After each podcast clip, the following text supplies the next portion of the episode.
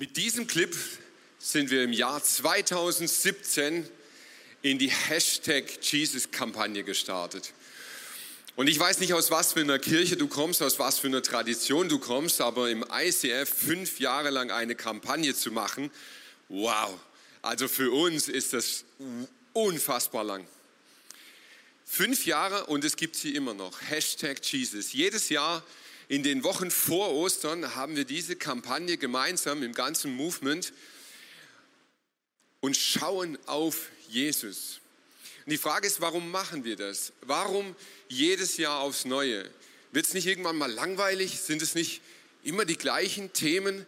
Warum immer wieder Hashtag Jesus? Ich liebe die Serie, weil es das in den Mittelpunkt rückt, um was es uns wirklich geht. Der Mittelpunkt dieser Kirche ist keine Theologie. Der Mittelpunkt ist keine Ideologie und auch keine religiösen Praktiken. Der Mittelpunkt dieser Kirche ist eine Person. Jesus Christus, Zimmermanns Sohn aus Nazareth, Sohn Gottes, geboren von der Jungfrau Maria, gelitten unter Pontius Pilatus, gekreuzigt, gestorben, auferstanden, aufgefahren in den Himmel.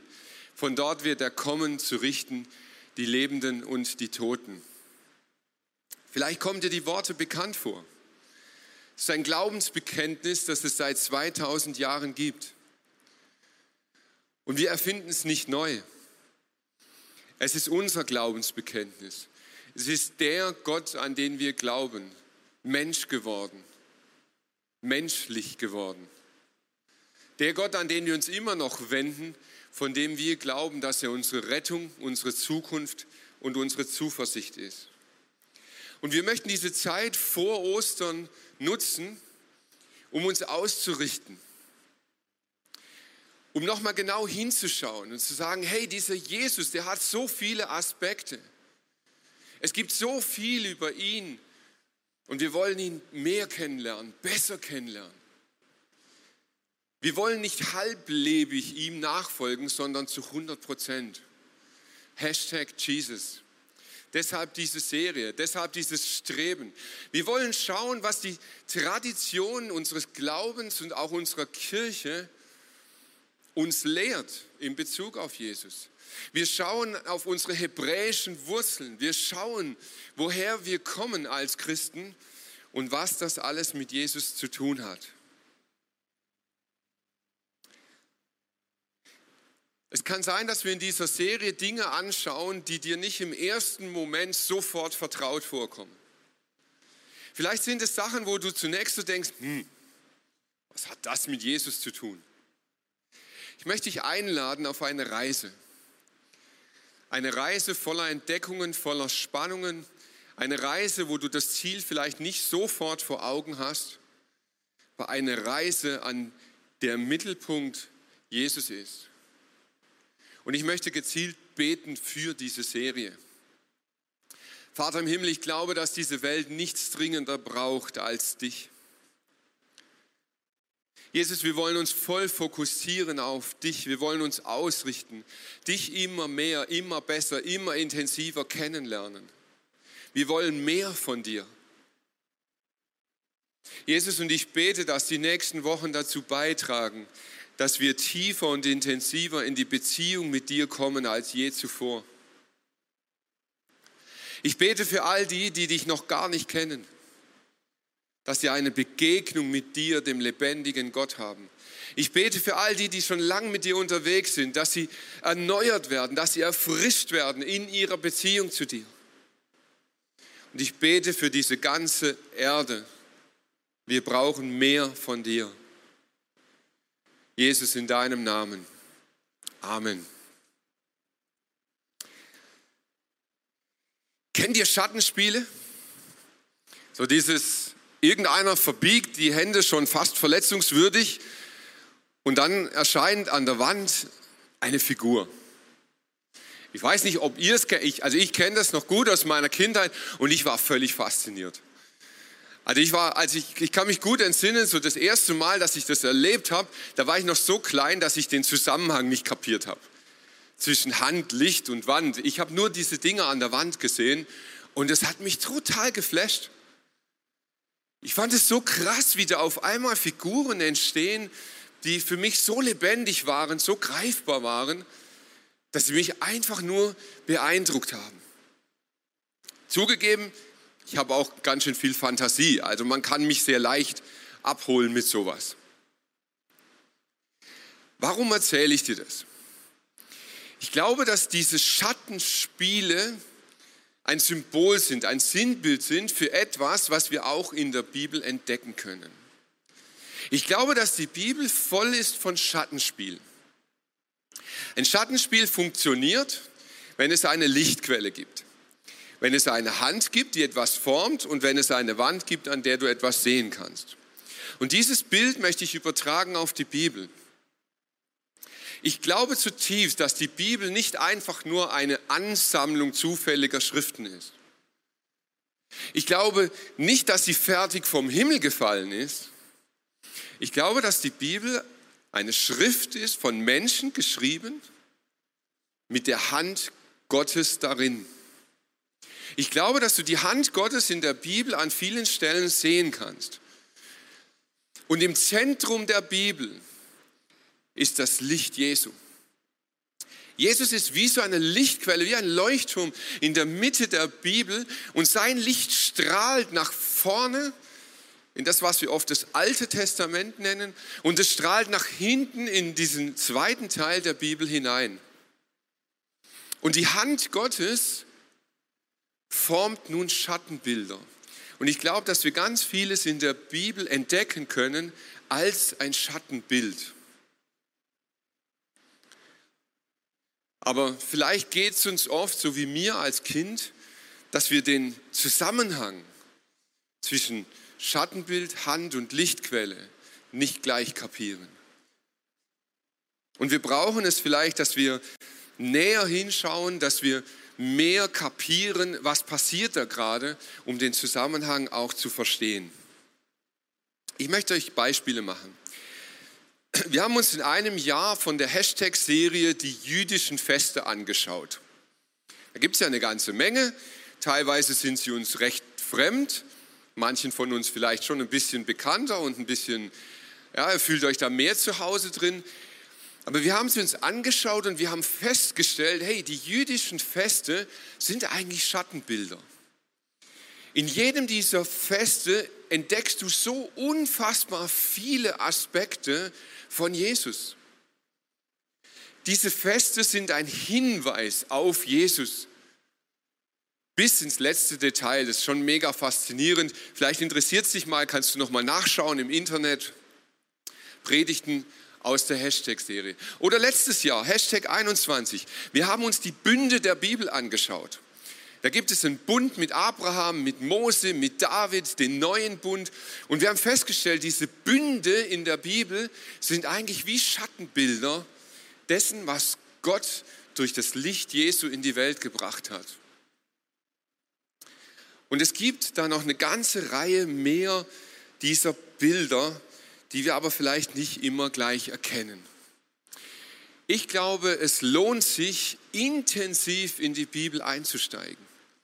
Ich glaube, es lohnt sich wirklich zu suchen in der Bibel und diese Schatten besser zu verstehen.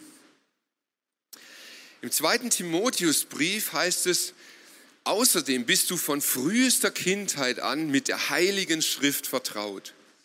Sie zeigt dir den Weg zur Rettung, den Glauben an Jesus Christus. Denn die ganze heilige Schrift ist von Gott eingegeben.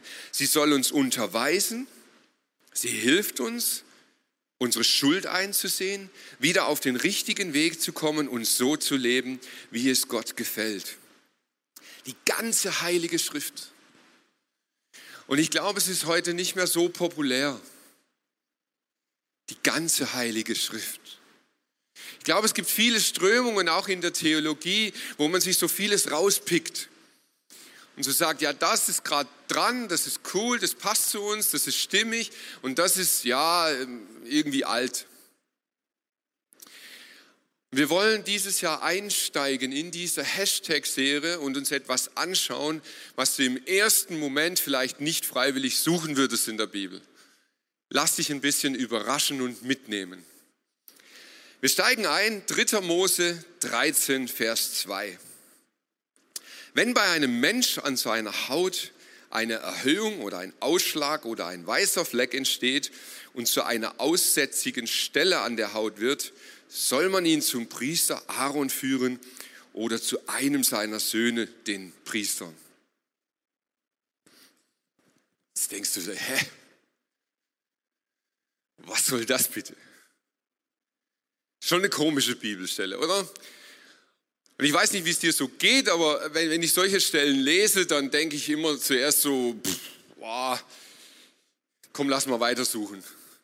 Gibt es bestimmt noch irgendwas anderes, was mich anspricht?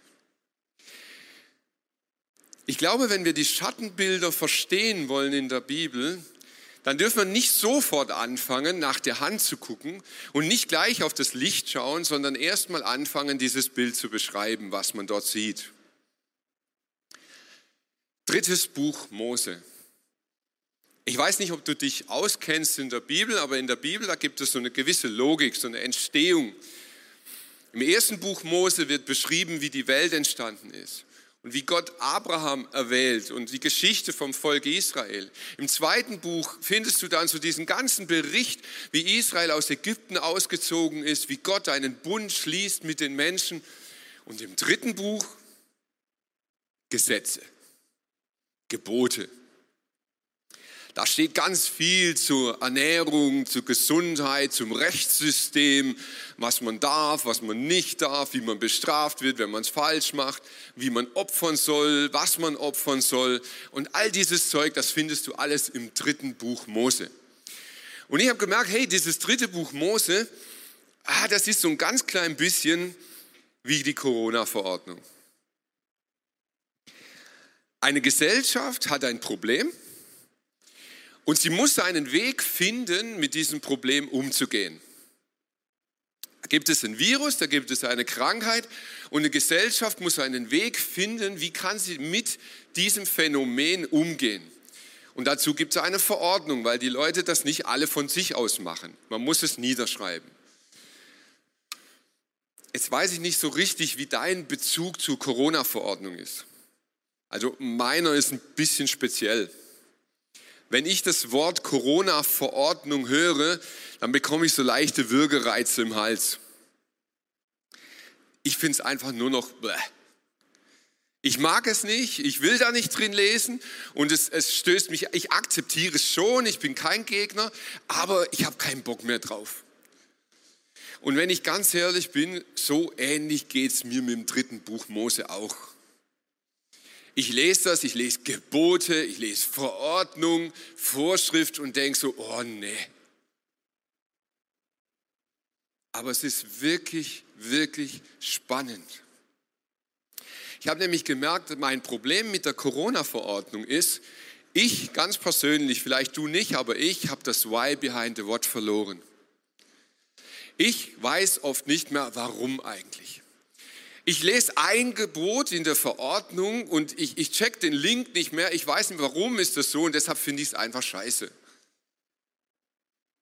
Und es ist für mich so weit weggerückt. Man gewöhnt sich ja an alles, man gewöhnt sich sogar an Pandemien und irgendwie lebt man damit und dann findet man auch einen Weg damit umzugehen und dann gibt es neue Nachrichten, dann gibt es andere Dinge, die wichtig sind und dann rückt das alles so in den Hintergrund und mir geht es so, dann ist es ganz weit weg. Aber wisst ihr, wie lang das weit weg ist? Solange es dich nicht betrifft. Wenn du ein positives Testergebnis hast, ist Corona auf einmal ganz nah wieder. Auf einmal bist du wieder mittendrin in diesem Thema auch wenn es nicht dein eigener Test ist, aber vielleicht von deinem Familienmitglied oder von deinem Freund oder einem nahen Menschen. Und auf einmal steckst du wieder voll drin in diesem Thema und du merkst, oh, vielleicht sollte ich mich doch noch mal damit beschäftigen. Und ich glaube, so ist es ähnlich mit diesem dritten Buch Mose. wenn wir das Why behind the What nicht haben, wenn wir nicht verstehen, um was es geht, dann tangiert es uns irgendwie auch nicht. Dann sind es nur Verordnungen, die wir am liebsten überblättern oder wegwerfen. Aber was, wenn wir betroffen wären? Ich möchte einsteigen in genau exakt diese Stelle im Kapitel 13. Es geht um Reinheitsgebote. Es geht um Krankheit. Es geht ganz konkret um Aussatz. Und ich weiß nicht, wie es dir geht, aber wir sind ja in den letzten zwei Jahren alle zu Medizinexperten geworden. Also wir sind ja Virologen, wir sind alles mittlerweile. Aber Aussatz? Ich weiß nicht, kennt Sie, vielleicht mal ganz kurz outen, kennt sich hier jemand wirklich mit Aussatz aus? Habe ich mir gedacht. Ist für uns irgendwie ganz weit weg, oder? Das ist keine Krankheit, die, die uns betrifft, die jetzt in unserer Nachbarschaft irgendwie da wäre. Das scheint uns irgendwie so ganz entfernt zu sein. Aber wenn wir schauen, wann dieses dritte Buch Mose geschrieben wurde, dann erkennen wir, hey, Aussatz war damals so präsent wie für uns Corona.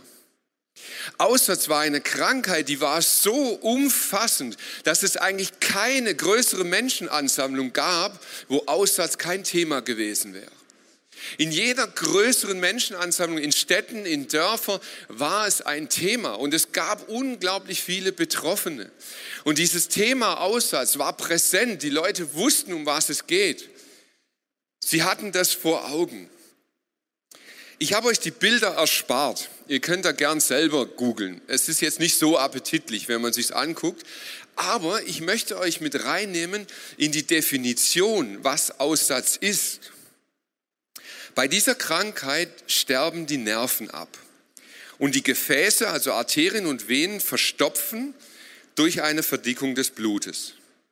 Die Betroffenen verlieren meist das Gefühl für Kälte, Wärme und auch Schmerz. Ohne Behandlung verletzen sich die Patienten oft unbemerkt und infizieren sich über die Wunden mit lebensgefährlichen Krankheiten. Daher stammt auch die Vorstellung, Aussatz würde zum Abfallen von Finger, Zehen und Händen und Ohren führen.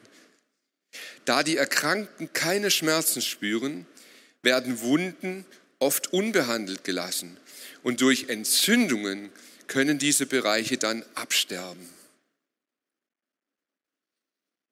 Es ist eine Krankheit, die dazu führt, dass du Teile deines Körpers nicht mehr spürst. Und weil du es nicht mehr spürst, merkst du nicht, was mit diesen Teilen passiert. Andere Krankheiten setzen sich da drauf und können tun und lassen, was sie wollen, weil der Betroffene es gar nicht mitkriegt.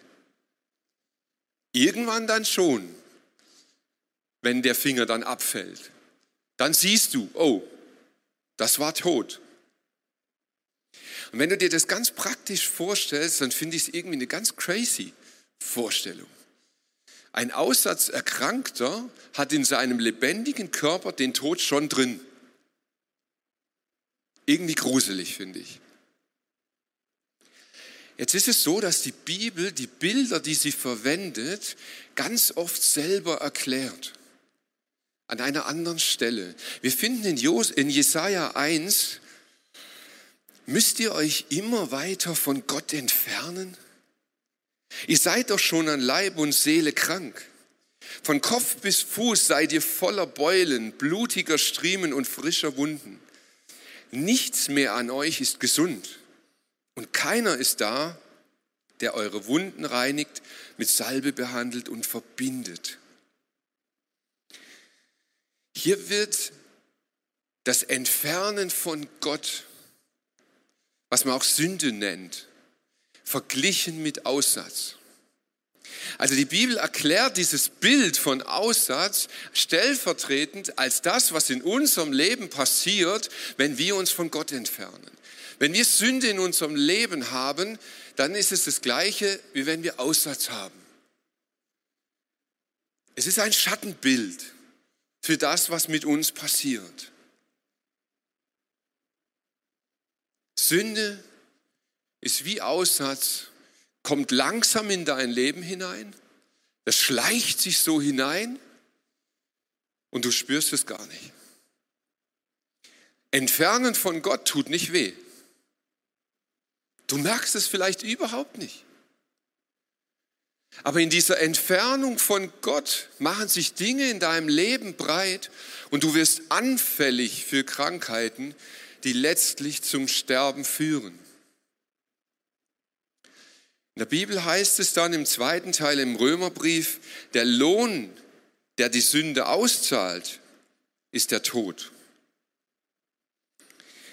Also im übertragenen Sinn, wenn du Sünde in deinem Leben hast, dann trägst du in deinem lebendigen Körper schon den Tod mit dir rum. Eine gruselige Vorstellung. Wir laufen quasi teilweise tot in der Gegend rum. Sich von Gott zu entfernen, das tut nicht weh. Und du machst dich auf den Weg und du gehst erste Schritte im, im Weg der Sünde und du merkst gar nicht, was das Problem ist.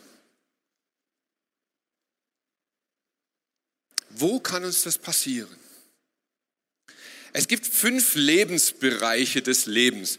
Witzig ist das jetzt überhaupt nicht fromm, sondern da gibt es sehr viele Psychologen, die haben das mal erarbeitet und die haben gesagt, auch Philosophen waren da beteiligt, die haben gesagt, hey, du kannst eigentlich das ganze Leben in fünf Bereiche aufteilen.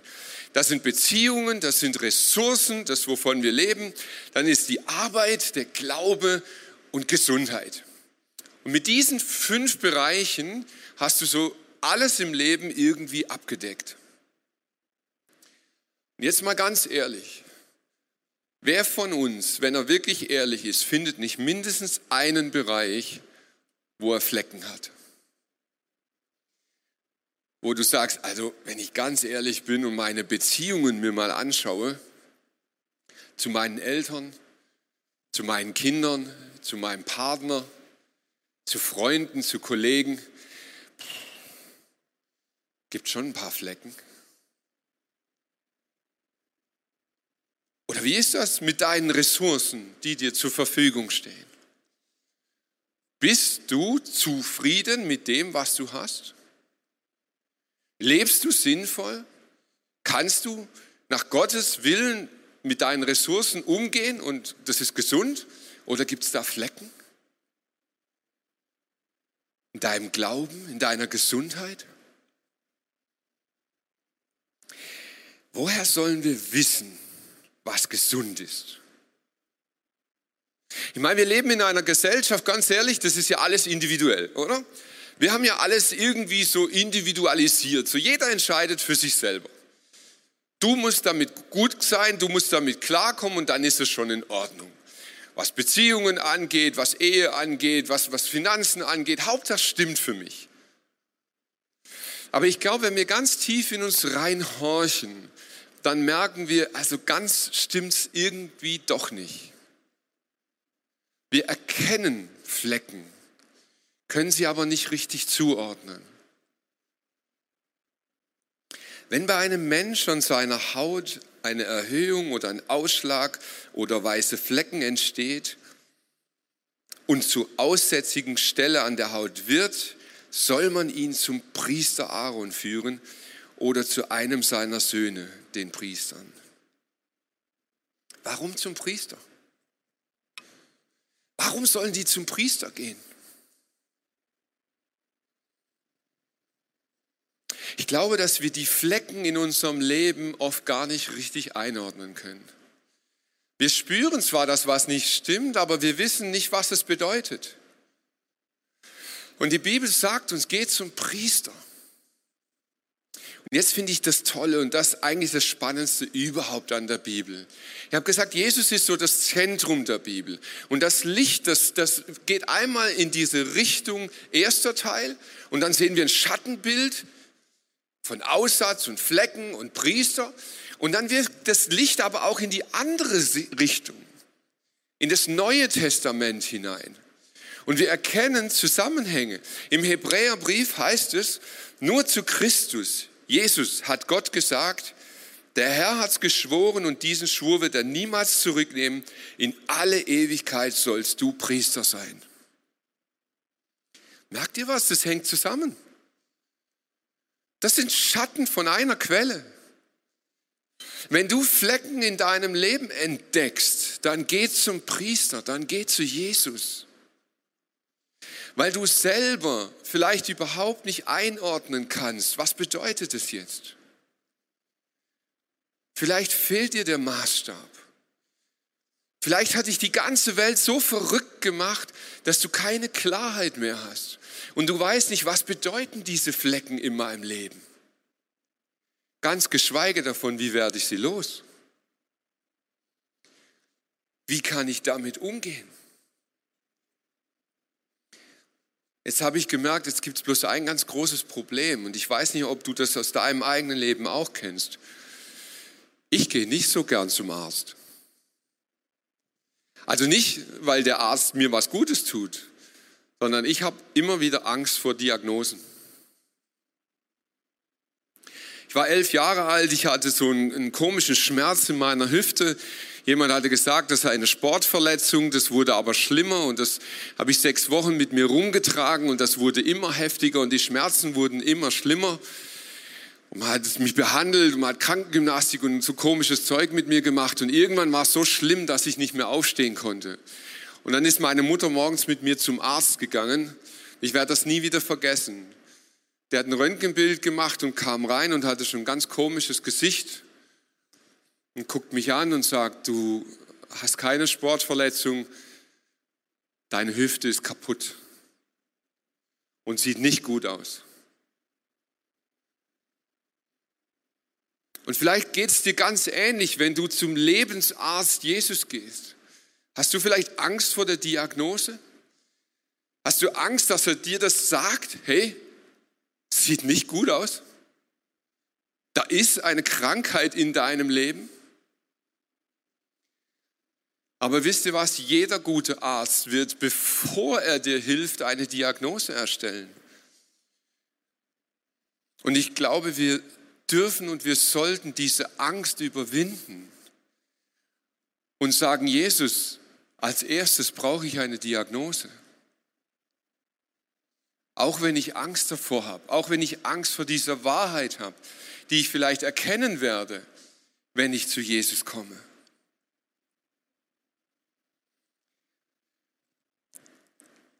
Ich finde es speziell diese Bibelstelle über Aussatz. Die Leute damals wussten ganz genau, es gibt keine Medizin dagegen. Nur Gott konnte ihnen helfen. Ich glaube, dass wir dieses Prinzip völlig vergessen haben. Ich weiß nicht, ob, ob du das auch schon beobachtet hast, aber ich habe das Gefühl, wir Menschen, wir sind seit einiger Zeit so schräg unterwegs, wir, wir geben alles, wir bezahlen jeden Preis, um die Welt selber zu retten. Wir haben Friday for Future, wir machen Bewegungen, wir tun alles, wir wollen politisch, wir führen Kriege, wir tun alles, um irgendwie diese Geschicke dieser Welt selber in den Griff zu kriegen. Und wenn du von der, von der Weltpolitik wegschaust auf dich selber, entdecke ich genau das Gleiche. Wir tun alles, wir verbiegen uns, wir geben Gas, wir strengen uns an, um irgendwie selber mit unserem Problem fertig zu werden um unsere Schuld und unsere Sünde selber zu lösen. Anstatt zum Arzt zu gehen. Anstatt in aller Demut vor ihm uns zu beugen und zu sagen, hey, ich habe keine Medizin. Ich kann es nicht lösen. Aber du kannst es. Wisst ihr, was heute der Tagesvers ist in der YouVersion Bible App? Kann man es für jeden Tag, ein Vers wird da, ich weiß nicht, was für ein Prinzip ausgesucht. Der Vers von heute heißt, so spricht der Herr, auch jetzt noch könnt ihr zu mir umkehren. Tut es von ganzem Herzen, fastet, weint und klagt. Wir wollen in dieser Hashtag-Serie jede Woche einen Action-Step machen. Und ich möchte dich einladen, dass du die Woche, die jetzt vor uns liegt, gebrauchst, um zu Jesus zu gehen. Frag ihn doch mal, wie dein Gesundheitszustand ist. Frag ihn doch mal, wo du Flecken hast im Leben. Und das ist jetzt vielleicht für die Leute, die schon länger mit Jesus unterwegs sind. Wir sind immer felsenfest überzeugt davon, dass wir ein großes Problem im Leben haben. Wir sind total überzeugt davon, ja, es ist der Alkohol, es sind die Beziehungen, es ist Pornografie, es, es, es ist mein Egoismus, es ist Aggression oder was immer. Wir sind überzeugt, das ist dieses eine große Ding, das hält mich ab. Aber ich möchte dich einladen, in dieser Woche dich nochmal ganz neu aufzumachen und zu sagen, Jesus, was denkst du, was es ist? Und in diesem Tagesvers heißt es, fastet. Ich möchte euch einladen, in dieser Woche zu fasten. Warum? Ich habe früher ganz oft gedacht, ja, wir sollten fasten, um Gott für irgendwas zu gewinnen. Aber ich habe verstanden, wir sollten fasten, um unsere Sinne zu schärfen, um unsere Wahrnehmung zu erhöhen, um frei zu sein für das, was Gott spricht. Und vielleicht ist es genau jetzt in dieser Zeit für dich nicht dran, auf Nahrung zu verzichten. Vielleicht ist es nicht dran, auf Schokolade und Kaffee zu verzichten. Vielleicht ist es für dich dran, ganz bewusst auf Medien zu verzichten, auf Nachrichten zu verzichten, auf das zu verzichten, was dich von Gott abhält. Ich weiß nicht, was es ist. Frag Jesus. Frag ihn und dann hab den Mut, und sag, hey, eine Woche möchte ich dem widmen und mich öffnen. Jesus, und ich danke dir, dass wir in dieser Woche eine Begegnung mit dir haben werden. Ich danke dir, dass du dieser Priester bist, der niemanden wieder wegschickt und sagst, boah, nee, für dich habe ich keine Zeit.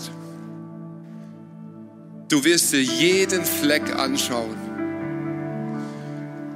und du wirst uns sagen, an was wir krank sind. Und du wirst uns heilen. Jesus, und ich leg dir uns als ganze Gemeinde hin und bete, dass wir in dieser Woche eine Begegnung mit dir haben. In deinem Namen, Jesus. Amen.